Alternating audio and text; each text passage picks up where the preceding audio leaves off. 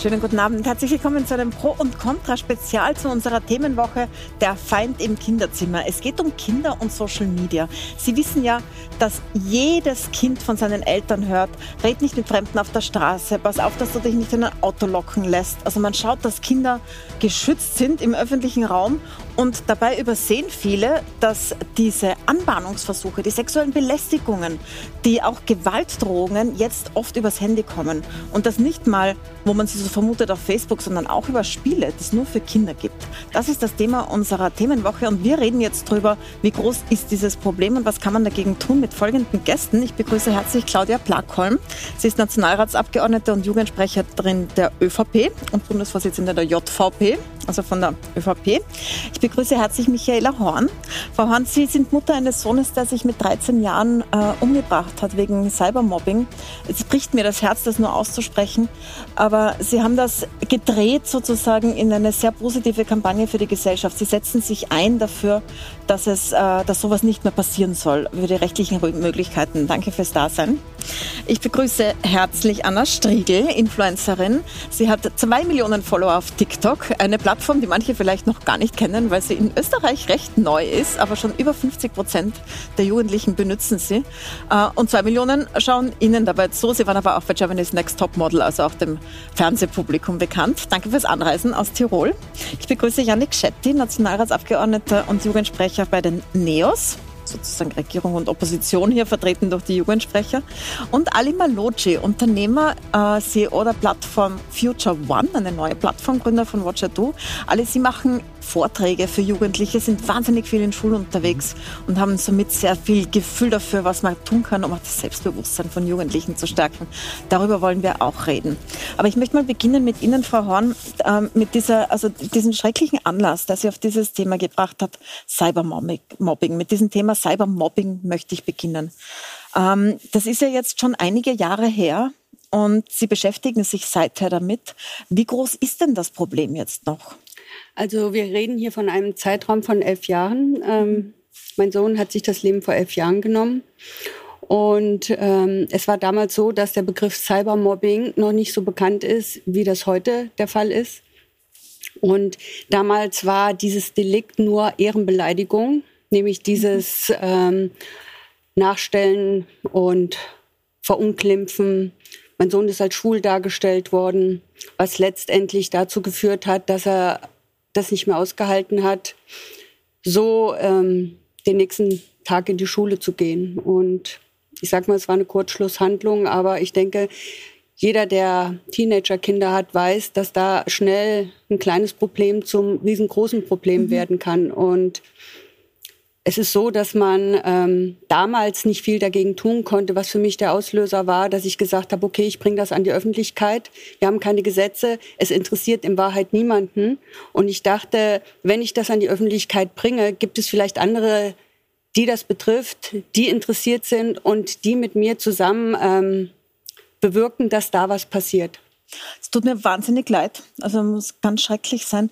Was viele Eltern auch sagen mit Kindern in der Situation ist, dass sie das gar nicht mitbekommen, weil es sich einfach im Handy abspielt und anders als wenn man merkt, dass es auf der Straße passiert oder in der mhm. Schule, wo man es vielleicht von den Lehrern hört, mhm. man das so gar nicht mitbekommt. War das bei Ihnen auch so? Ja, es war so, dass das in der Schule begonnen hat da beginnt das meistens. Damals äh, hat man gesagt, man ist gehänselt worden in der Schule. Jetzt heißt es Mobbing, ist mhm. aber im Grunde genommen das Gleiche. Früher, bevor es diese ganzen sozialen Medien gab, ähm, hat das aufgehört, wenn man die Schule verlassen hat. Heute geht das leider weiter über Facebook, Instagram, Snapchat, alles. Und das war bei meinem Sohn der Fall, dass er eben auf Facebook sehr schikaniert worden ist. Und er hat mit uns nicht darüber geredet. Infolgedessen konnten wir gar nicht einschreiten. Und wir haben es auch erst drei Wochen nach seinem Tod erfahren, was eigentlich der Auslöser für seine, für seine, für seinen Suizid war. Mhm. Und das war eine Homepage, die erstellt worden ist, wo er als homosexuell dargestellt worden ist. Und das Heimtückische daran ist, wenn man das auf seiner Seite dann gepostet bekommt, kann das jeder sehen und man weiß nicht, wer das alles gesehen hat. Das heißt, man hat auch das Gefühl, jeder hat es gesehen. Genau. Sozusagen. Das genau. könnte jeder gesehen haben. Genau. Frau Strigel, Sie sind auf TikTok mit zwei Millionen Follower, die großteils sehr jugendlich ist, sind. Ich möchte vielleicht mal kurz einspielen, welche sozialen Netzwerke Jugendliche überhaupt nützen. Da ist WhatsApp ganz, ganz vorne. Ich zeige Ihnen da kurz eine Grafik. Also fast 100 Prozent nützen WhatsApp, wo auch viel Mobbing stattfindet in so geschlossenen Kreisen. 93 Prozent YouTube, 84 Prozent nützen Instagram, sind Sie auch, Frau Striegel? Snapchat immer noch 75 Prozent und steigt immer noch. TikTok ist stark im Steigen mit 57 Prozent und dann noch Pinterest, das sind diese quasi Pinwände mit 39 Prozent. Das heißt, Sie sind auf TikTok ganz groß, Sie sind aber auch auf YouTube, haben Sie gestartet, Sie sind auch auf Instagram. Wie erleben Sie das denn? Wie groß ist denn das Problem für die Jugendlichen? Die Kommentare, die kommen, die Nachrichten, die kommen. Wie ist es denn für Sie selber auch? Also sagen wir mal, anfangs war das sehr ungewohnt. Da habe ich es einfach gemacht, weil ich ein kreatives Outlet gesucht habe neben meinem Studium. Und äh, als dann die ersten Hate-Wellen gekommen sind, weil ich dann mal über was gesprochen habe, das besonders mir auch am Herzen gelegen ist, wenn es eben auch so um die Differenzen zwischen Mann und Frau geht bei Körperbehaarung. Also ich habe da schon öfter auch so kritischere Themen angesprochen. Mhm. Und das löst natürlich immer wieder eine Hate-Welle aus, würde ich sagen. Und das ist für mich auch herausfordernd. Und da gibt es gute Tage, da gibt es auch weiterhin schlechte Tage, wo ich merke, ah, ich lasse es mir zu nah rangehen und es tut mir weh. Und äh, dann denke ich mir, aber ich mit 24, wenn ich mich davon schon so beeinflusst fühle, wie geht es dann wirklich der jüngeren Zielgruppe, die gerade mal 12, 13 ist? Aber wenn ich zurückdenke, mich hat das so... Ähm, ja, mitgenommen, als ich mit 10, 12 dafür gehänselt wurde, wie äh, wenig Tirolerisch ich spreche und dass ich so schönes hm. Deutsch spreche. Das kenne ich als Tirolerin. Ja. ja. das war immer problematisch und ähm, da denke ich mir, heutzutage ist es sehr, sehr viel weitläufiger. Also das darf man nicht unterschätzen. Sie haben vor kurzem auch sich als bisexuell geoutet sozusagen oder das thematisiert auf TikTok, mit Regenbogenfahne Ihre Oma gezeigt, mit Ihrer ja. Mutter drüber gesprochen. Das war ja jetzt bei Ihrem Sohn, ja. war das ja ein Faktor. Sexuelle genau. Orientierung, das ist in dem Alter mit 13 natürlich besonders hart, wenn man so sucht. Genau. Sie sind jetzt wirklich erwachsen. Da ist es wahrscheinlich. Mein Sohn war überhaupt noch nicht ähm, diesbezüglich orientiert. Deswegen ja. hat ihn das ja scheinbar so getroffen, weil es war ja nie ein Thema, über das wir haben reden können, weil in Zeiten wie diesen soll, sollte eigentlich homosexuell, wenn man homosexuell, kein Thema mehr sein. Aber, aber doch. Anscheinend war das doch für meinen Sohn ähm, ein derart großes Problem. Ich meine, es ist schlimm, wenn man im Nachhinein nicht darüber reden konnte und sich fragt, was hat er mit sich selber ausmachen müssen, dass mhm. ihn das so getroffen hat. Ja. Wie, wie waren bei Ihnen die Reaktionen darauf? Ja, da ist mir erst bewusst geworden, ähm, für mich selber ist das Thema, also ist es gar kein Thema mehr. Für ja. mich denke ich mal, eigentlich sollte ich das nicht einmal thematisieren, was ich für ja. Sexualität habe. Das ist einfach, so bin ich halt, es ist so und es ist jetzt nichts, äh, wo ich überhaupt auf die Meinung von anderen unbedingt angewiesen bin und das ist ja nicht etwas, das man selber auswählt per se. Das ist einfach so. Mhm. Und da ist mir bewusst geworden, anhand den Kommentaren auch so, was sofort entfolgt. Äh, die Oma wurde bezahlt, weil meine Oma natürlich auch sehr offen ist und ähm, sonst hätte ich das auch nicht äh, gezeigt, weil ich schon weiß, ne, ich kann mit denen über sowas sprechen und deshalb habe ich da auch Erfahrung in dem Thema. Aber da ist mir bewusst geworden, wie viele doch noch ein Problem damit haben. Ja. Herr Schettes, Sie sind ja auch LGBTQ aktiv sozusagen in Ihrer politischen Tätigkeit. Man hat ja eigentlich so den Eindruck, gerade wenn man TikTok oder YouTube anschaut, dass es ein Thema ist, das breit diskutiert wird, Pride und äh, Regenbogenfahnen überall. Ähm, dann ist es dann doch nicht so. Es ist doch noch ein Mobbingfaktor, sexuelle Orientierung, oder? Auf jeden Fall. Es wird sehr breit diskutiert, aber gerade die sozialen Medien und die Algorithmen, ähm, die, in diesen, die, die hinter diesen sozialen Medien stehen, die bestärken extrem Blasenbildungen, diese sogenannten mhm. Bubbles, mhm. die man hat. Und das heißt, es ist einerseits für ähm, Menschen, die einer Minderheit angehören, zum Beispiel einer sexuellen Minderheit, also schwul, lesbisch, transgender, bisexuell sind. Für die ist es einerseits auch ein positiver Faktor, weil man in einer Bubble ist an Menschen, die ähm, gleichgesinnt sind, die die ähnlichen Themen haben. Aber das Problem ist, wenn man aus dieser Bubble mal rauskommt ja, und in einen anderen Algorithmus sozusagen reinfällt, dann ähm, hat man mit Menschen zu tun, die sozusagen konträr gesinnt sind. Und mhm. diese Polarisierung, die, auf Social, die in der Gesellschaft ja grundsätzlich, glaube ich, ein großes Thema ist, aber die durch die sozialen Medien noch massiv bestärkt werden, das ist, glaube ich, ein großes Problem. Und wenn man zum Beispiel als 14-Jähriger ähm, oder 15-Jähriger, wenn man weiß, man ist schwul, ähm, auf TikTok unterwegs ist und da irgendwie falsche Videos liked und dann plötzlich in der falschen Bubble landet und eine Welle an Kommentaren bekommt, ähm, die man davor gar nicht sich überhaupt vorstellen hat können, dass es die gibt, dann hat es natürlich einen ganz, ganz anderen Effekt, als wenn man vielleicht auch davor schon mit ähm, vereinzelten negativen Kommentaren auseinandergesetzt. Also so eine Welle ist ja tatsächlich auch, ich kenne auch viele Erwachsene, die nicht damit zurande kommen. Mhm. Das ist nicht einfach. Mhm. Herr Malocci, Sie, sind, Sie arbeiten sehr, sehr viel mit Jugendlichen und mit mhm. Selbstbewusstsein von Jugendlichen. Mhm. Gerade in so einem Alter kann das ja mit dem Selbstbewusstsein wirklich viel anrichten. Mhm. Was können denn Freunde, das Umfeld, Eltern tun, um das leichter zu machen? Weil irgendwann ist vielleicht ja, jeder konfrontiert damit als Jugendlicher. Ich weiß noch, in meiner Jugend habe ich das erste Mal gehört, wie das ist, wenn du Ausländer bist, du bist nicht von hier, du hast einen komischen Nachnamen, du merkst, die Leute gehen mit dir anders um, weil du in deren Weltbild nicht reinpasst. Und ich weiß noch, als ich irgendwie 10, 11 Jahre alt war, habe ich das mal zu einer Lehrerin gesagt und habe gesagt, die beleidigen mich und die hat gesagt, ein Indianer kennt keinen Schmerz, ist halb so schlimm die machen nur Spaß. Jetzt siehst du Erwachsene in der Welt. Ja, Hört man oft als junger Mann wahrscheinlich. Ja, aber auch in der Erwachsenenwelt. Also wenn in der Erwachsenenwelt irgendwas ist und das dann ein Arbeitsplatz und da ist Mobbing zum Beispiel, gibt es immer noch mhm. Führungskräfte, die sagen, jetzt komm, ist nicht so schlimm, das sind nur Kollegen, das musst du aushalten. Und solange man so ein Umfeld hat, welches einem nicht zuspricht, dass du verletzt bist, dass du Angst hast, dass du dich angegriffen fühlst, solange dein Umfeld das versucht irgendwie zu kaschieren, genau dort passieren diese Dinge, weil man natürlich irgendwann das Gefühl hat, ich werde nicht ernst genommen, keiner hört mir zu und wenn ich in die Schulen komme, erlebe ich immer eines. Ich bin teilweise manchmal der Erste, wo die Kinder sagen, du hörst uns ja wirklich zu. Mhm. Weil ich einfach weiß, es liegt nicht in meinem Ermessen, diesem Kind zuzusprechen, ob es jetzt wirklich leidet oder ob es sich das nur einbildet. Und ich glaube, was ein Umfeld immer tun sollte, und das sollten wir jetzt lernen 2021, ist zuzuhören, um zu verstehen, aber nicht zuzuhören, um zu antworten. Und das ist das größte Problem aktuell. Und Eltern müssen auch selber verstehen, dass wir in keiner Welt mehr leben, wie in der Nachkriegszeit, wo wir uns durchsetzen müssen, wo wir hart sein müssen.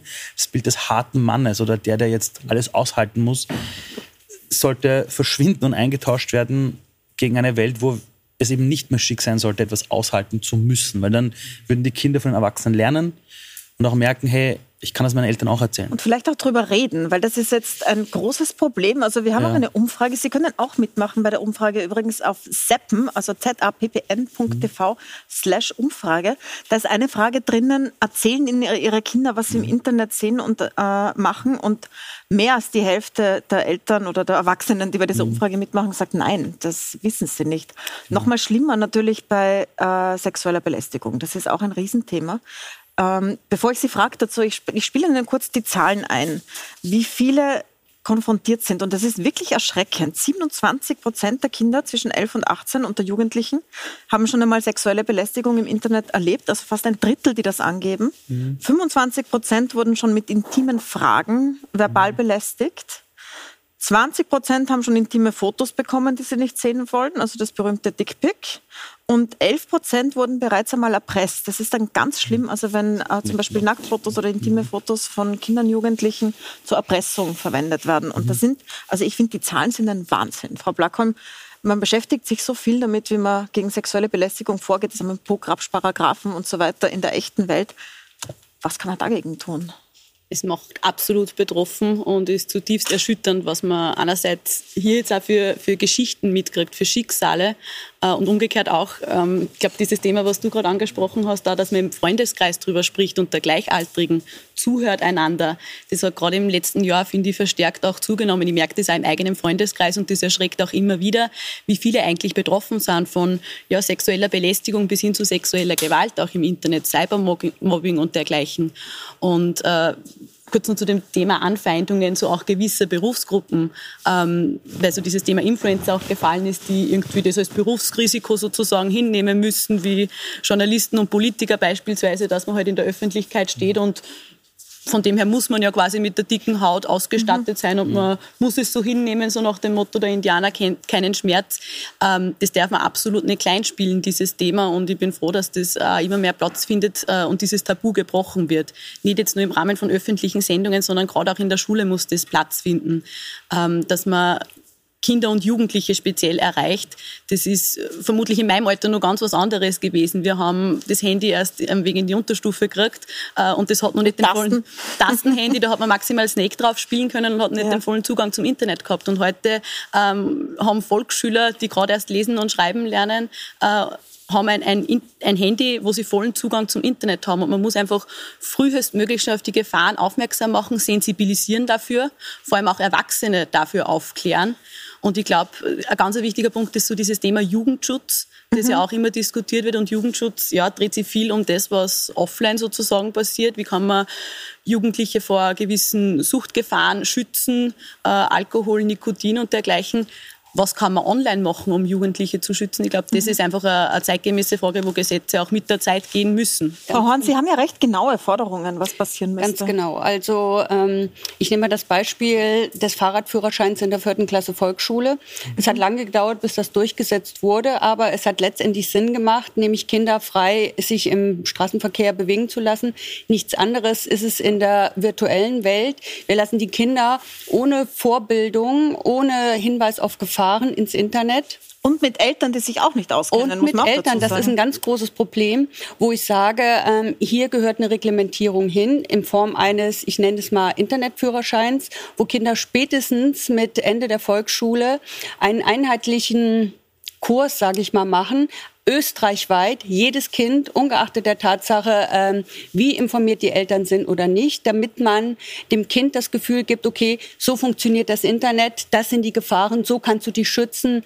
Und ähm, auch was diese sozialen Medien betrifft, dass man die Kinder ähm, darüber informiert, wie kann ich mich schützen, wie mache ich mein Profil, was kann da passieren, wie kann ich ähm, reagieren, wenn ich belästigt werde. Und ich denke mal, das Gleiche müsste auch ähm, Eltern angeboten werden, gerade wenn Kinder jetzt ähm, mit Beginn der des Gymnasiums oder, oder Mittelschule jetzt auch von der Schule dazu aufgefordert werden, im Internet zu arbeiten, ist auch die Schule gefragt, da aktiv zu werden, weil bisher war es so, dass gesagt wurde, naja gut, das ist Aufgabe der Eltern. Nur ich sehe das bei weitem nicht so, weil wenn die Schule die Kinder auffordert, jetzt auch gerade im Lockdown mit Homeschooling, müssen Kinder internetfit gemacht werden. Da kann man nicht einfach hergehen und kann sagen, naja, das muss jeder selber für sich machen, weil ähm, die Gefahr, die besteht, übernimmt auch die Schule eine Verantwortung. Und es ist ja nicht nur Social Media, es sind ja auch andere Bereiche des Internet. Also zum Beispiel haben wir in diesem Themenabend eine Reportage unserer Kollegin Claudia Sandler, die sich in einem Spiel für Kinder eingeloggt hat. Das war ab vier freigegeben im App Store und empfohlen für sieben bis zwölf. Und dort im Chatroom sofort von Männern belästigt wurde. Teilweise direkt belästigt. Sie hat äh, Dickpics bekommen, also Bilder von Penissen dort geschrieben, dass sie zwölf ist. Und teilweise hat es auch so ähm, Anzeichen von Cybergrooming. Das heißt, dass äh, Männer versuchen, das Vertrauen zu gewinnen von Mädchen, auch von Buben, und versuchen, äh, sie dazu zu bringen, eine virtuelle sexuelle Beziehung aufzubauen. Also wirklich ganz, ganz übel im Spiel drinnen, wo man vielleicht gar nicht so genau hinschaut, was das Kind jetzt gerade macht. Frau Striegel, Sie sind so, glaube ich, die erste Generation, die ganz aufgewachsen ist mit Smartphones. So relativ. Und Sie waren noch sehr früh auf YouTube schon als, Ja, auch als Creator. das schon, ja. Wie haben Sie das erlebt als Mädchen? Tatsächlich, äh, wenn ich so zurückdenke, ich habe mich selber auch bei solchen Spielen registriert.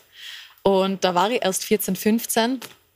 Und äh, da habe ich das tatsächlich dann eigentlich gedacht, dass das einfach normal ist. Und mir war auch nicht bewusst, dass das dann vielleicht ältere Männer sind. Ich habe gedacht, das sind dann so Jungs in meinem Alter, die mit mir da schreiben. Und ich habe mit meiner Freundin da wirklich dann abendelang, wir haben dieses also Art Sims gespielt, auch so ein Online-Interaktionsgame mit anderen Usern eben. Und äh, ja, ein paar waren normal und ein paar waren dann so diese creepy Sorte, wo wir uns dann äh, immer gedacht haben, oh, okay, äh, komisch. Aber das, das ist eben dieses Thema, ähm, da wollte ich jetzt Sie noch mal fragen, Horn. Würde es eigentlich Sinn machen, dass dieser Kurs ähm, Ende der Volksschule oder Grundschule mit den Eltern gemeinsam gemacht wird? Also ich denke, ähm, das sind ja unterschiedliche Interessenbereiche. Das eine ist ähm, das Kind, was sanft daran geführt wird, und das andere sind die Eltern, die ja schon eine gewisse Vorkenntnis haben, denen eigentlich gezeigt wird, wie kann ich meinen Computer, Internet äh, ähm, sicher machen, für mein Kind einen Jugendschutz runterladen, wie erkläre ich meinem Kind, wie das Handy funktioniert, weil die meisten Kinder haben, kriegen ein Handy, aber ähm, die Eltern sind sich nicht bewusst, dass das Kind mit diesem diesem Handy auf jede Seite gehen kann. Mhm. Weil da wird zwar gefragt, bist du schon 18, ne? Gehst du auf Ja und hallo? Ja. Ne? Und ich denke mal, da ist eine, eine andere Art der Ausbildung notwendig für Eltern, mhm. sowie für Lehrer, weil es gibt ja leider auch viele Lehrer, die sich nicht wirklich auskennen. Und das ist auch wieder ein ganz eigener Bereich, weil heute bist du nicht nur Lehrer, heute bist du Pädagoge, mhm. heute bist du Seelsorger, heute musst du Internetprofi sein, Mobbing-Experte etc. Also von daher denke ich mal, ist für alle drei Bereiche wichtig, dass da wirklich ähm, Prävention gemacht wird, weil das wiederum ist letztendlich günstiger, wie Kinder in Therapie zu begeben. Frage ich mal an die, an die Politik in der Runde. Das ist doch tragisch, dass es das doch nicht gibt. Das ist doch unglaublich eigentlich. Wir reden immer von Digitalisierung und Bildungsreformen und mhm. so weiter. Und es gibt sowas tatsächlich nicht. Mhm. Wie kann das sein? Es ist tragisch, ja. Es ist tragisch, ähm, weil ich finde, um vielleicht dann noch in zwei Sätzen auszuholen, wir reden immer, das finde ich so eine Doppelmoral, gerade während Corona, wir reden über die Gesundheit ja? mhm. ähm, und jetzt müssen wir alles tun, sind wir natürlich dafür, ähm, dass wir die Menschen schützen vor dem Coronavirus. Mhm. Aber dann gibt es so latente, sozusagen so chronische Dinge, die eigentlich schon seit Jahrzehnten evident sind, wie zum Beispiel, dass ich habe 20 Prozent bis 27 Prozent der Kinder Mobbing ausgesetzt sind, sexueller Belästigung, ähm, das massive Schäden für die Gesundheit hat, langfristig hat und man tut nichts. Mhm. Und ähm, das finde ich fatal. Ich kann die, äh, ich möchte es auch nicht wegwischen. Ich glaube, wir sind als Politik insgesamt gefragt. Mhm. Ähm, wir konkret sind jetzt in der Opposition. Ähm, wir haben auch konkrete Vorschläge gemacht. Und ich möchte noch einen Punkt vielleicht unterstreichen und ähm, ergänzen, den Sie genannt haben, nämlich mit diesem Führerschein, ja. wie man das dann nennt, ist ja, glaube ich, dann ist, nebensächlich. Ist egal, ja. Aber ich glaube, dass das deswegen ganz zentral ist, weil es dann noch mehr geht. Die Schule ist ja eigentlich dafür da, dass ähm, junge Menschen, dass Kinder und Jugendliche ähm, das Rüstzeug fürs Leben mitbekommen. Genau. Und derzeit ist es so, dass man in einem ganz zentralen Punkt, nämlich bei digitalen Kompetenzen, überhaupt nichts mitbekommt. Dass die Schüler eigentlich, wenn schon überhaupt, den Lehrern und Lehrerinnen Sachen erklären können.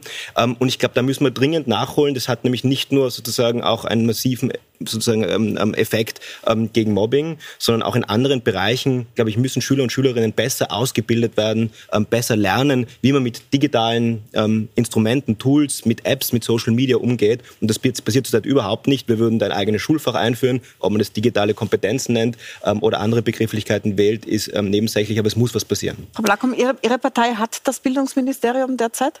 Es wird auch immer gesagt, ich möchte jetzt nicht sagen, dass das nicht überall drinnen steht, dass man das, diese Kompetenzen mhm. erwerben soll, mhm. aber es gibt das weder im Unterricht, noch gibt es Geld für die Vereine, die sowas machen, so wie Safer Internet. Die machen Workshops an Schulen, das zahlen meistens die Eltern dann, genau. weil genau, sonst ja. niemand zahlt. Warum? Und das ist mich den einen Punkt gleich auch unterstützen und unterstreichen, was mir also an der Schulzeit irgendwie gestört hat. Der Punkt, man hat eigentlich die digitalen Endgeräte verbannt aus dem Unterricht. Haben Sie mit dem Unterrichtsminister darüber gesprochen? Das Thema eben mediale Kompetenz und gerade auch digitale Grundkompetenz ist ein sehr, sehr wichtiger Punkt, den wir auch schauen, dass wir ihn in die Lehrplanreform mit einbringen, wo es ja genau darum geht, dass man den Lehrplan modernisiert, an aktuelle Herausforderungen anpasst. Und ich finde, ähm, es, es steht und fällt natürlich alles und sehr, sehr vieles, wie immer im Schulsystem, mit dem Engagement der Lehrer. Und es gibt Gott sei sei Dank viele engagierte Lehrerinnen und Lehrer, die das auch zum Thema im Unterricht machen. Nur kann man das nicht pauschal behaupten. Und ähm, ich glaube, ein wichtiger Grundstein wäre eben so ein Schulfach zu schaffen, so früh wie möglich. Mhm. Ich bin auch der Meinung, das muss unbedingt schon in der Volksschule passieren, mhm. weil jeder ja. Volksschüler hat zum großen Teil schon ein Smartphone und damit unendlichen Zugang zum Internet. Und statt dass man das Handy immer verbannt im Unterricht äh, und sozusagen äh, das muss in der Schublade verschwinden oder in der Schultasche, ähm, muss man sich auch irgendwie, fände ich es angebracht, das in den Unterricht zu integrieren, auch zu Recherchezwecken. Was sind seriöse Quellen? Warum welchen Dingen kann man glauben äh, und was sind eher Fake News, um diese Unterscheidung mhm. zu treffen. Aber ich glaube, es ist extrem schwierig, durch das, dass die Medienlandschaft sehr dynamisch ist, was Online-Spiele, was soziale Medien betrifft, dass man da immer am aktuellen Stand der Zeit ist. Merkt man, wie schwierig sich da auch Eltern tun. Da tun wir ich auch, die ein paar Jahre sozusagen entfernt ist ähm, von, von Kindern und Jugendlichen, auch sehr, sehr schwierig, ähm, dass man da immer am aktuellen... Also, dass das Schulsystem nachkommt, sozusagen. Nein, ich glaube, dass man einfach im Unterricht auch viel mehr dafür sensibilisieren muss, dass man darüber spricht, sich austauscht, welche Erfahrungen man auch im Internet macht. Mhm. Da gehört einerseits die Schulpsychologie natürlich sehr, sehr stark ähm, gefördert in diesem Bereich, aber auch ein niederschwelliger Zugang zu Beratungen, sowohl für Kinder und Jugendliche als auch Eltern, das weil man in dem Alter oft jetzt nicht ähm, als erste Anlaufstelle die Eltern sucht. Das ist jetzt quasi die Seite der ähm, Konsumenten, also wie man die Kinder äh, darauf vorbereitet. Es gibt ja die andere Seite der Plattformen, mhm. die Geld damit machen. Also ein großer Shitstorm sind viele Klicks, weil das gehen viele Leute mhm. hin und die antworten noch einmal und so weiter, das pusht. Man sieht ja da, wo viel kommentiert wird, auch viel Hass kommentiert wird, diese Postings sind weit mhm. oben, sind auf TikTok höher gereiht. Das heißt, die machen ja Geld damit, mhm. dass gemobbt wird, dass belästigt wird. Wie kann man denn das in den Griff bekommen? Ich frage Sie jetzt, Herr Schette, aber vielleicht wollen Sie was sagen, Herr Manoggi. Ja, ähm, das ist natürlich schwierig. Ich glaube, man muss ja. auch mehr die Plattformen in die Pflicht nehmen. Ähm, aber ich glaube trotzdem, dass der große Hebel ist, ich meine, ähm, ich glaube, wir sollten Kinder, wir sollten ja so weit dann irgendwann sein, dass äh, wenn Kinder und Jugendliche mit einer Situation konfrontiert sind auf sozialen Medien, ähm, die schon Mobbing ist oder vielleicht Mobbing nahe kommt, dass sie so gefestigt sind und dass sie so viel Werkzeug mitbekommen haben, dass sie eben verstehen, das ist nicht die reale Welt. Mhm. Und ähm, wenn ich da, wie jetzt ähm, bei ihrem Sohn ähm, dargestellt wird, ähm, ähm, der ist homosexuell äh, und, und, und, und dargestellt wird, dass das die ganze Welt gesehen hat, klar zu machen, dass das nicht so ist. Naja, aber es war ja tatsächlich aus der Schule ja. in dem Fall. Also ja. das, das mhm. Problem bei ihrem Sohn und bei vielen ist ja, dass sich die das echte Mobbing aus der Schule einfach weiterzieht in die WhatsApp-Gruppe und nie aufhört. Genau, es ist ja nicht Oder? nur ähm, jetzt dieser eine Klick, sondern das Gefährliche an der Sache ist, dass man nicht weiß, wie viele Leute mhm. das gesehen hat und dass man das auch nie wieder zurückholen kann. Das ist das Gefährliche, mhm. weil das Gefühl, oh mein Gott, ich gehe jetzt in die Schule, wie viele haben das gesehen, wie viele denken das jetzt mhm. über mich mhm. und das ist dann vielleicht nicht nur an der Schule, sondern das ist an anderen Schulen, das ist da, wo man Sport macht, das ist im Ort, wenn man über die Straße geht, diese mhm. Vervielfältigung und ich denke mal, ein Thema wird permanent vernachlässigt. Das ist die, die Ethik im Internet. Das sind die mhm. Religions- Stunden die, die Kirchen gefragt, nämlich, dass diese ganze Form der Ethik auch für das Internet mhm. gilt. Und es ist leider eine reale Welt. Das Internet mhm. ist eine neue Lebensrealität für Jugendliche, die wir als Erwachsene mhm. vielleicht gar nicht in der Form wahrnehmen, weil wir in der anderen Realität leben.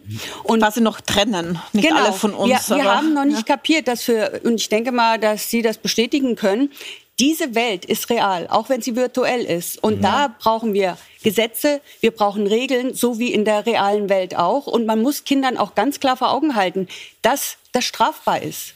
Und ich denke mal, das sollte mit auch in dem Internetführerschein sein. Nicht nur, dass die Kinder informiert werden, sondern dass sie auch wissen, ah, am anderen Ende des Computers sitzt ein echter Mensch mit echten Gefühlen. Und es gibt ein Gesetz seit 2016. Und es gibt ein Gesetz seit 2016, was noch lange nicht so ist, dass man jetzt sagen kann, dass wir am, am Zenit angekommen sind. Das bedarf noch einiger mhm. Überarbeitung und neuen Novellen. Aber ich denke mal, in dem Moment, wo ein Kind weiß, okay, ich mache mich strafbar und das ist nicht okay und auch die Moral diesbezüglich, nämlich diese Achtsamkeit, was schreibe ich wirklich, was poste ich wirklich. Mhm. Weil mein Sohn hat zu mir gesagt, Mama, Manche mobben nur mit, weil sie selber nicht gemobbt werden wollen. Mhm. Und ich denke mal, das ist ein ganz mhm. großes Thema, weil man weiß nicht, wann man selber mal im Fokus gerät. Mhm. deswegen sollte man aufpassen, was man postet, mit wem man was mitmobbt. Und das ist auch der Grund, warum ich einen, einen Film gemacht habe, der an allen österreichischen Schulen gezeigt wird. Setze ein Zeichen, wo es darum geht, dass man, wenn man sieht, dass jemand gemobbt wird, nicht wegschaut oder gar mhm. mitmacht, sondern sagt, hier, hör auf. Mhm. Ja, ein klassischer Mechanismus, den es immer schon gegeben hat in Schulklassen, wo ja. es Mobbing gibt, aber der halt viel schlimmer wird, wenn er genau. digital vervielfältigt wird, oder? Genau. Frau Strigel, Sie sind beim Mobbing Free auch mhm. tätig. Was sagen Sie dazu, zu den Forderungen? Ja, ich finde sie sehr wichtig. Äh, vor allem ist mir jetzt erst bewusst geworden, wie sehr ich selber durchs Internet gefühlt erzogen wurde auch. Also mhm. ich habe da schon so früh äh, zum Glück auch gelernt, relativ zu differenzieren, okay, was ist glaubhaft und was nicht. Aber ich weiß auch, meine Eltern hatten absolut gar keine Ahnung. Mhm. Ich muss sagen, ich hatte das Glück, dass ich äh, zumindest zu meiner Mutter ein sehr enges Verhältnis hatte und mich dann auch getraut habe, ihr zu sagen, was ich da entdeckt habe. Ähm, aber deshalb finde ich das, das, was mir auch passiert ganz häufig, mir schreiben Follower, von schweren Mobbing-Erlebnissen in ihrer mhm. Schule. Äh, mhm. die beste Freundin, die sich plötzlich äh, entfernt hat und anfängt, Gerüchte zu erzählen, die gar nicht stimmen, wodurch sie komplett ähm, exkludiert wird von der Klasse. Und äh, die schreiben mir solche Paragraphen und ich frage mich dann immer, warum schicken sie das mir, einer wildfremden Person, gefühlt, ne? Mhm. Weil sie innerlich, glaube ich, doch sich mehr ähm, zu mir, also wohler fühlen bei, bei mir, als ähm, bei Lehrern oder, oder, ähm, an, oder Eltern oder wo man denken würde, das sind eigentlich die Vertrauenspersonen. Und da mhm. ist mir immer wieder klar geworden, okay, so etwas, so eine Initiative wie Mobbing Free muss es geben, weil ich war da wirklich überfordert. Ich war plötzlich so, okay, was, was soll ich da? Ich bin nicht hinterhergekommen zu antworten und habe natürlich dann auch nicht gewusst, was ist die ideale Lösung dafür. Mhm. Ähm, ein großes Problem, über das ich gleich noch sprechen will, ist auch, dass Kinder unrealistische oder für sie selbst mhm. nicht realistische Ideale im Internet sehen. Das können mhm. Schönheitsideale sein, sehr oft. Äh, Figurideale, wie schlank man sein muss. Und das schlagt ja, schon durch. Bis zu den Kindergartenkindern sogar hört man ja. das schon. Ähm, dass sie auf eine gewisse Weise angezogen sein sollen, dass sie gewiss schlank sein müssen, eine gewisse Nase haben müssen, auf eine gewisse Weise geschminkt sein müssen. Ähm, wir machen gleich eine kurze Pause, aber ich möchte bei Ihnen noch nachfragen, Herr Malocci, mit, Sie arbeiten so viel mit Kindern und ihrem Selbstbewusstsein. Mhm. Ähm, warum sind Kinder so anfällig dafür, das, was sie im Internet sehen, nachmachen zu wollen? Das Problem ist, das Problem sieht man ja auch bei Erwachsenen. Erwachsene Menschen kaufen eine Jeanshose, weil diese Jeanshose dir sagt, dann bist du cool wir gehen außer Haus und stehen eine halbe Stunde lang vom Spiegel, falls wir Haare am Kopf haben und ob wir, den richtigen, ob, ob wir jetzt die richtige Frisur haben.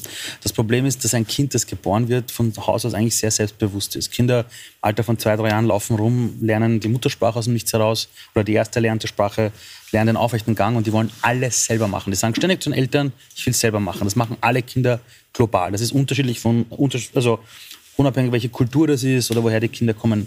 Das Problem ist nur, wenn du irgendwann als Mädchen zum Beispiel hörst, jetzt bist du hübsch. Mach unsere kleine Prinzessin. Schau dir die an, wie die strahlt. Jetzt bist du quasi so Papas so ein Liebling. Kleid. Das heißt, du lernst Belohnungssysteme in dieser Welt und dann siehst du auch bei Erwachsenen, dass die, weil sie ein bisschen am Bauch haben, vom Spiegel stehen und sagen, na, so kann ich nicht rausgehen. Jetzt muss ich ein bisschen abnehmen. Ja, ich brauche eine Bikini-Figur. Das heißt, du kommst schon in eine Welt, wo der Mensch von einem fantastischen Wesen erzogen wird zu einem Wesen mit lauter Menge. Und jetzt kommen Algorithmen ins Spiel und darüber möchte ich gleich sprechen, die äh, diese Belohnungssysteme in Likes übersetzen mhm. und tatsächlich schaffen, genau in die Unsicherheiten hineinzugraben und immer mehr davon zu servieren, was noch unsicherer macht. Darüber sprechen wir gleich. Wir machen eine kurze Pause und sind gleich wieder da bei Pro und Contra.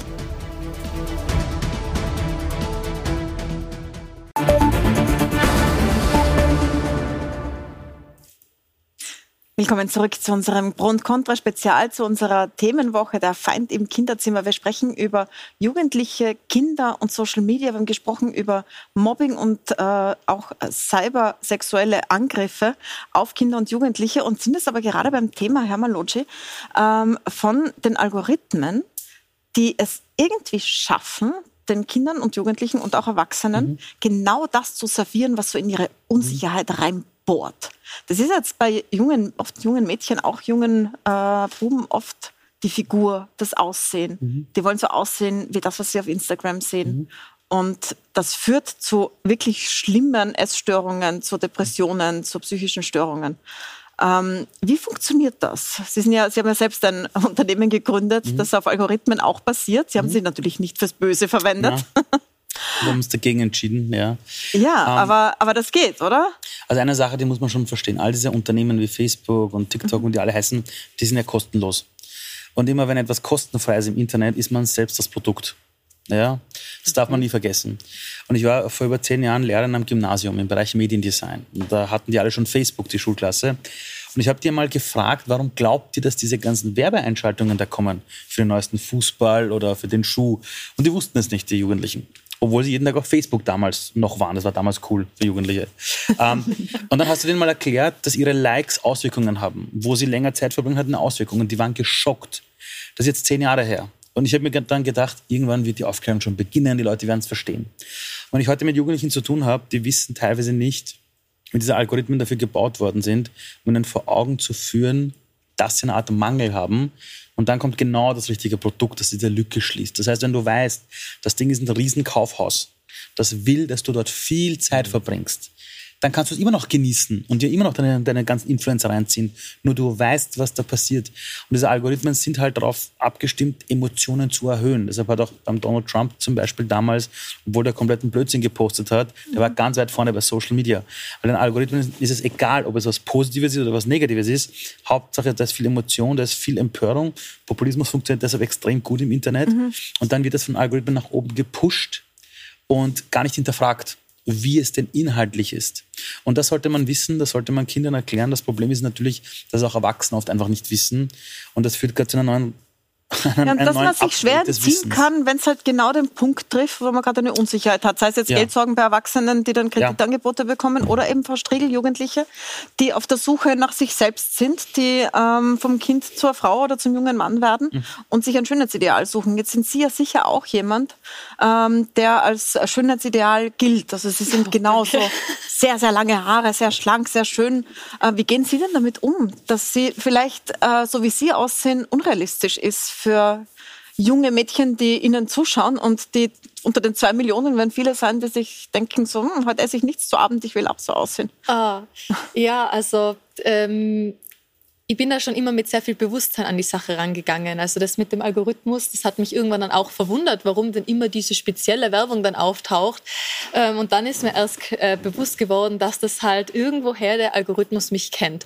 Und dann ist mir halt aufgefallen, ähm, dass ich persönlich mhm. äh, genauso meine Unsicherheiten habe hatte wie jeder andere und dass ich nicht so ein äh, Schönheitsideal sein möchte in dem Sinne, beziehungsweise in meinen Inhalten geht es nicht um mein Aussehen. Es gibt auf TikTok eine sehr riesige Nische, wo Mädels einfach nur tanzen mhm. und gut ausschauen und damit machen sie Millionen von Aufrufen und Likes. Und man zum einen liegt mir Tanzen nicht so, aber äh, es geht auch darum, dass ich das Gefühl habe, ich will irgendeine Art von Mehrwert bieten. Ob das dann mal Unterhaltung ist durch irgendwelche Witze oder ihr erlebt ein Abenteuer und ich nehme die Leute mit in die Natur und zeige ihnen was von, von Tirol und was so meine Werte entspricht oder meine Familie und meine Oma. Und äh, da geht es für mich eher darum, die inneren Werte in den Vordergrund zu stellen und natürlich nutze dann, wenn Leute fragen, ah, wie ist das mit deinen langen Haaren, wie sind die so schön geworden, mhm. dann sage ich ihnen Naturkosmetik, gesunde Ernährung und nicht einfach nur irgendein Wunderprodukt und sag dann, mhm. kaufst das, das ist die Lösung für alles.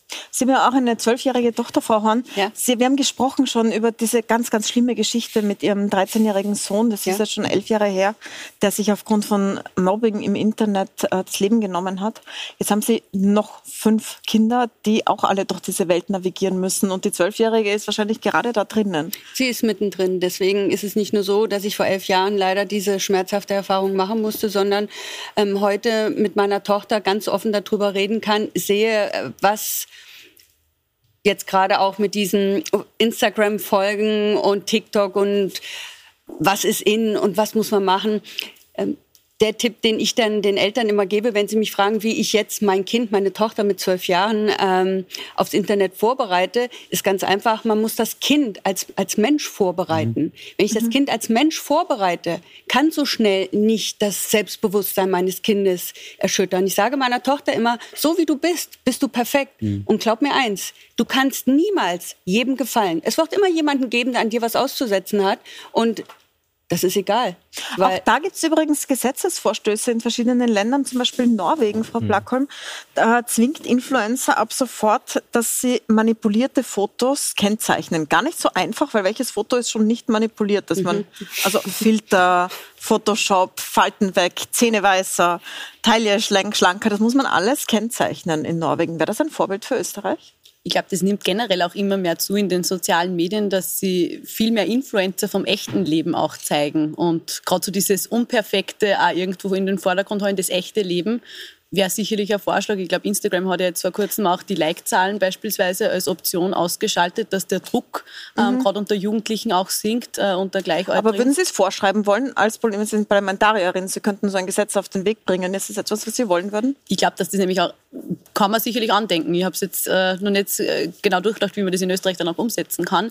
Aber man sieht, wie schnell eigentlich ähm, auch gewisse Inhalte gekennzeichnet werden können. Darum glaube ich, dass das schnell umsetzbar wäre. Mhm. Das hat alleine die Corona-Pandemie gezeigt, wo man man nur einen Beitrag, der mit Corona in Zusammenhang gestanden ist oder mit der Impfung, ähm, die sofort in den sozialen Medien dann als solche Beiträge gekennzeichnet waren, aber dann umgekehrt Hass im Netz beispielsweise dann wieder schwieriger kennzeichnbar war und nicht sofort angeblich angeblich und solche Dinge nicht sofort gelöscht wurden von den Plattformen. Ja. Also da möchte ich auch das vorher nochmal unterstreichen. Die Plattformen sind da sehr wohl in der Pflicht und ich glaube, da braucht es eine europaweite Regelung, weil ja gerade die Sitze äh, der unterschiedlichen Social-Media-Plattformen nicht unbedingt in Österreich sind. Darf ich da vielleicht gleich ergänzen? Bitte. Weil ich finde es gut, wenn wir heute auch ähm, bei so einem Thema, wo eigentlich scheint, dass so viel Konsens da ist, auch über konkrete Maßnahmen reden. Das ist oft bei solchen Themen, wo sich dann alle einig sind und man wundert sich, warum passiert nichts. Und alle sagen, ja, wir brauchen Und alle sagen, Bildung. ja, politische Bildung ist zum Beispiel auch sowas. Ja, bei jeder Schuldiskussion sagen alle, da sind wir dafür, aber dann passiert es nicht.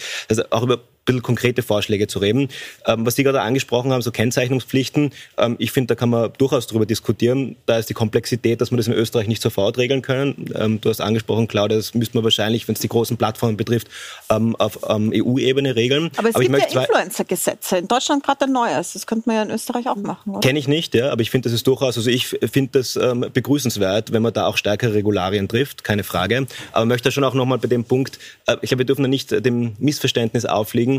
Ähm, Ali Malocci hat es angesprochen, diese Schönheitsideale auf TikTok, auf Instagram, da darf man nicht zu sehr nur den sozialen Medien die Schuld geben, weil das ist ein gesellschaftliches Problem. Und ähm, auch vor den sozialen Medien gab es das, die verstärken das natürlich. Aber ich finde, ähm, da muss man schon auch ein bisschen aufpassen, dass man die Problem, das Problem wirklich ähm, an der Wurzel packt. Aber ich möchte noch zwei ganz konkrete Vorschläge machen. Ähm, zu dem, was heute auch diskutiert wurde, was da entgegenwirken könnte. Das eine ist, wir haben in Österreich keine weisungsfreien Mobbing-Meldestellen an Schulen. Ich glaube, das wäre dringend notwendig, dass mhm. es an allen Schulen Stellen gibt, wo man, ähm, die auch wirklich weisungsfrei ausgegliedert sind, also dass da nicht auch die Politik mit reinreden kann, wenn es brenzlig wird, was Lehrer betrifft zum Beispiel.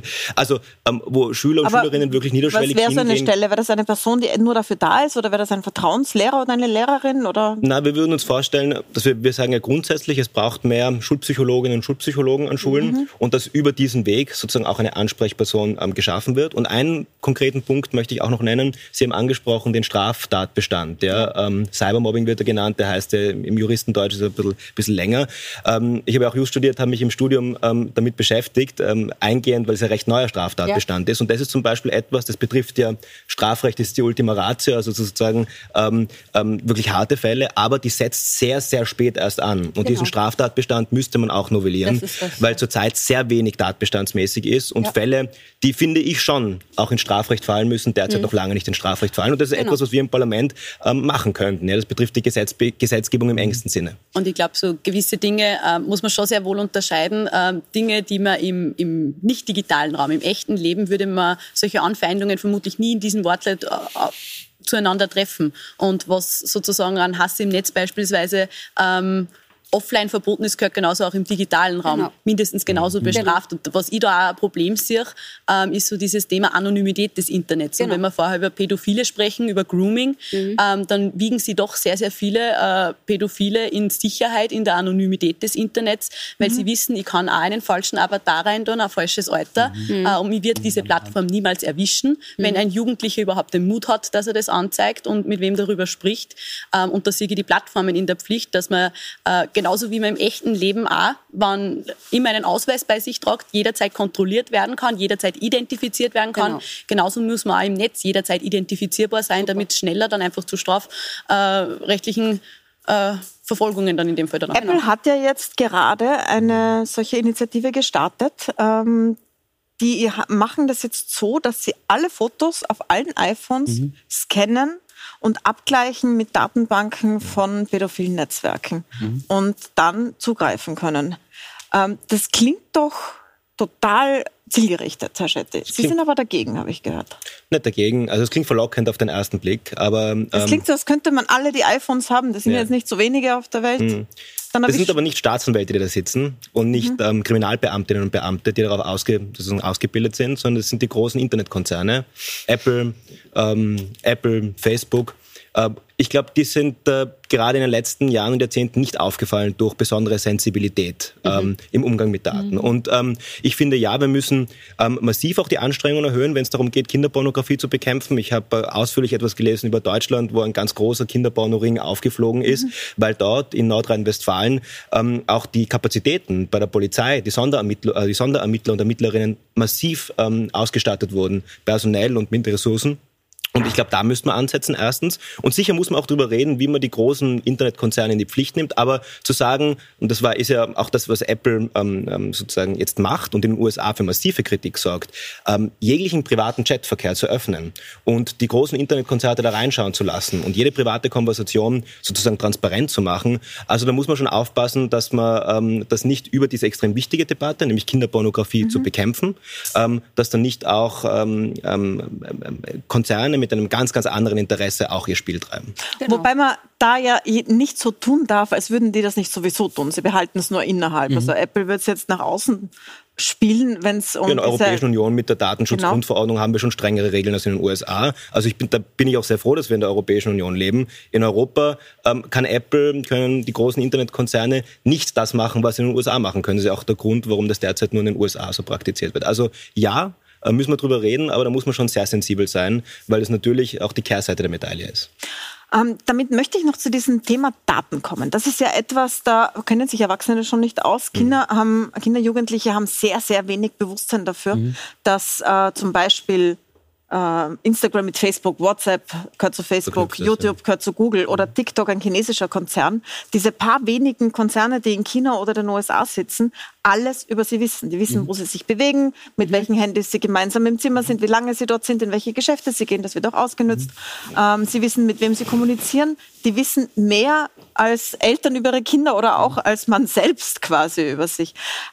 führen Sie sich das manchmal vor Augen, Frau Stregel, dass Sie da in einem chinesischen Datensammelkonzern arbeiten mit Ihren ja. zwei Millionen Followern ja. und die alles wissen? Man muss dazu sagen, es ist gar nicht so, also äh, ByteDance ist diese Firma aus China, allerdings die Server liegen in den USA wieder mal. Mhm. Das bedeutet, es landet nichts direkt bei China, auch wegen der EU-Datenschutzgrundverordnung ist das sowieso generell äh, alles gar nicht so easy. Und dann denke ich mir manchmal, jetzt haben damals, als TikTok so begonnen hat, vor einem Jahr haben alle aufgeschrien, oh mein Gott, hm. TikTok nimmt die Daten. Dann denke ich mir, dann müssen wir aber anfangen mit Facebook, Instagram ja. genauso. Warum ist es bei den Plattformen kein Thema, dass die schon längst äh, auch unsere Daten besitzen? Ja, weil der Aufschrei aus den USA kommt, wo die sitzen. Ja, ja, aus genau. Europa sollte in beide Richtungen Genau, gehen, da oder? haben sich ja die Amerikaner hauptsächlich ähm, beschwert. Mhm. Und was ich davor noch äh, sagen wollte, und zwar das Grundthema bei dem Ganzen ist, es wäre ja cool, wenn eine Kontrolle online ist, was wird gepostet und das strafrechtlich verfolgt wird.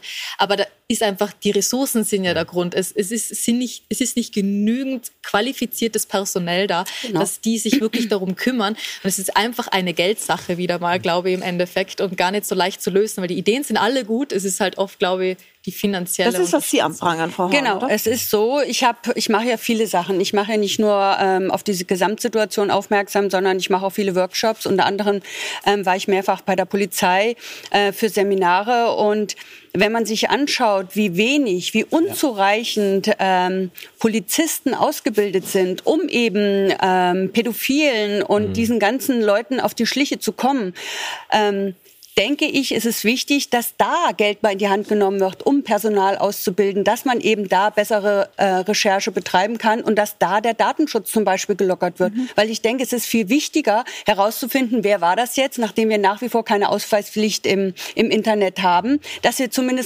Leute haben, die dann aktiv werden können, wenn Straftaten begangen wurden, dass die Leute sich nicht einfach im Nirvana der Anonymität im Internet zurückziehen können, weil ähm, das Thema Darknet zum Beispiel Beispiel, da wird nie drüber geredet. Das Darknet ist aber, wenn man jetzt das normale Internet nimmt, so groß und das Darknet ist riesig. Wie viel Beamte wissen darüber Bescheid? Und wie viel Kriminelle bemächtigen sich des Darknets, um eben solche Sachen zu machen? Und die sind so spezialisiert, so wegen diese Algorithmen sind genauso Kriminelle spezialisiert auf Kinder, auf ähm, wo bist du, was machst du, oh, ihr fahrt in Urlaub, super und Chuck, schon wird eingebrochen, weil die Kinder das. Und ich denke mal, genau diese Informationen sind wichtig für Kinder, in welcher Welt sie sich dort bewegen, mhm. die mitunter noch gefährlicher ist wie die Welt, in der wir leben. Und wenn Beamten sich nicht auskennen, und da reden wir auch darüber, wenn jetzt ähm, ein Kind sich entscheidet, dass gemobbt worden ist, eine Anzeige erstatten will, mhm. Beamte gerade nehmen wir jetzt mal den Fall Otterkring, was jetzt im, im, Fernsehen immer gezeigt wird. Da kommt ein mhm. Kind hin, was sich jetzt gerade mal traut, weil der, der, das Maß voll ist, Anzeige zu erstatten und kommt vielleicht auf einen Beamten, der sagt, oh Mensch, ja, das ist alles nicht so wild und so schlimm. Und ich denke mal, daran scheitert es auch oft. Wir haben jetzt den Paragraph, mhm. der Paragraph soll angewendet werden und dann gehen sie zum Posten und die Leute kennen sich nicht aus und das wird dann bagatellisiert, so vom wegen, naja, gut, musst du halt Screenshots machen und so. Und ich mhm. denke mal, da ist ganz großer Handlungsbedarf, weil nur mit dem Gesetz allein ist Opfern nicht geholfen, sondern wir brauchen Personal, was der Sache nachgeht. Und wir brauchen Beamte, die sensibilisiert sind, weil wenn ein Kind kommt, was vergewaltigt worden ist, sind auch Beamte da, die die Sache ernst nehmen. Und das ist eine seelische Vergewaltigung, die an Kindern passiert. Und da stelle ich immer die Frage, was ist ein Kinderleben hier in Österreich wert, dass da keine Lobby ist, die sagt, Wie viele kaputte Seelen, wie viele gestörte mhm. und verletzte Kinderseelen haben wir hier in Österreich? Und wie viele Kinder müssen ihr Leben noch lassen, damit die Politik hergeht und sagt, hier ist Handlungsbedarf? Bedarf. Mhm. Weil wo sind Kinder unsere Zukunft, wenn da kein Geld in die Hand genommen wird? Danke, Frau Horn. Das war sehr eindrücklich. Mhm. Vielleicht noch in die andere Richtung gefragt an Sie, Herr Moloci, Sie haben gerade ein neues Unternehmen gegründet. Da mhm. geht es darum, so den eigenen Antrieb zu finden, die mhm. eigene Zukunft zu gestalten. Genau. Von diesen Erfahrungen, die Sie haben in diesem Bereich, was kann man denn ähm, Kindern und Jugendlichen jetzt als Umfeld mitgeben, mhm. damit sie besser gerüstet sind für diese wirklich sehr, sehr schwierige Welt, in der sie da aufwachsen? Wir leben in einer Welt, die extrem komplex ist für die Menschen. Die Erwachsenen kennen sich teilweise nicht aus. Viele sind aufgewachsen in einer Welt, wo ihnen versprochen wurde, lebenslange Jobs, Sicherheit, in der Pension genießt du dein Leben. Dann merken die, das existiert so vielleicht auch nicht. Dann kommen junge Leute hier rein mit ganz anderen Bedürfnissen, haben eine Welt von Social Media, wo jeder ein besseres Leben hat als du. Das heißt, wir, wir haben gerade eine Welt, die sich gerade neu erfinden muss. Und mhm. was eine Gesellschaft immer schon ausgemacht hat, auch bei unseren Vorfahren, war eine Gesellschaft, die sich gegenseitig stützt. Die eben nicht sagt, die Eltern sind schuld, die Schule ist schuld, die Politik ist schuld, und die sagen, jeder hilft dort mit, wo er oder sie kann, wo eine Zivilcourage wieder da ist, wo man sich gegenseitig genau. stärkt. Und ich merke aktuell, dass jede Person, die in unserer Gesellschaft irgendwie irgendwas vorhat und sagt, ich möchte das verändern, kommen 20 Stimmen, die der Person sagen, du vergisst es, Blödsinn, funktioniert nicht, eh du Träumer, du Träumerin. Und ich habe in meiner neuen Company Future One einfach gesagt, das kann so nicht weitergehen. Wir brauchen ein Umfeld, wo sich Menschen stärken, wo sie aber auch jede Woche Dinge lernen, Impulse bekommen zum Thema der Persönlichkeitsentwicklung, weil wir haben in Corona gemerkt, was wir nicht können, ist mit Veränderung umgehen und mit Druck. Mhm. Und was wir Kindern mitgeben müssen, sind genau diese menschlichen Dinge, die uns als Gesellschaft immer zusammengehalten haben. Zusammenhalt, du bist gut, wie du bist, du bist mhm. fantastisch, du musst nicht jedem gefallen, finde deinen Weg und achte auf die anderen Generationen. Wenn wir das gebacken kriegen, alle, dann brauchen wir die Diskussionen in zehn Jahren nicht mehr führen. Herzlichen Dank. Danke für Ihre Erfahrungen und für Ihre Einblicke. Danke für die Appelle und die politische Diskussion. Ihnen danke ich fürs Zuschauen. Die Themenwoche gibt es auf Puls 24 noch diese ganze Woche. Schauen Sie sich die Dokumentationen an und schauen Sie mhm. sich die Ratschläge an und beschäftigen Sie sich mit dem Thema. Es geht nicht nur Kinder und Jugendliche an, sondern in Wirklichkeit alle. Danke fürs Dabeisein.